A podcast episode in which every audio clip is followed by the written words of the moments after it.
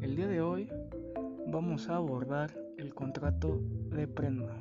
Es un contrato muy interesante porque tiene una particularidad muy marcada, la cual significa que es un contrato accesorio, es decir, depende de otro.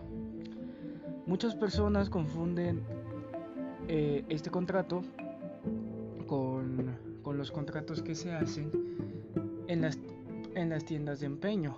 De tú empeñas algo, te dan dinero y ya después vas pagando el empeño y si lo pagas bien te lo regresan. Este como tal no es un contrato de prenda, pero eso se los explicaré en el siguiente podcast.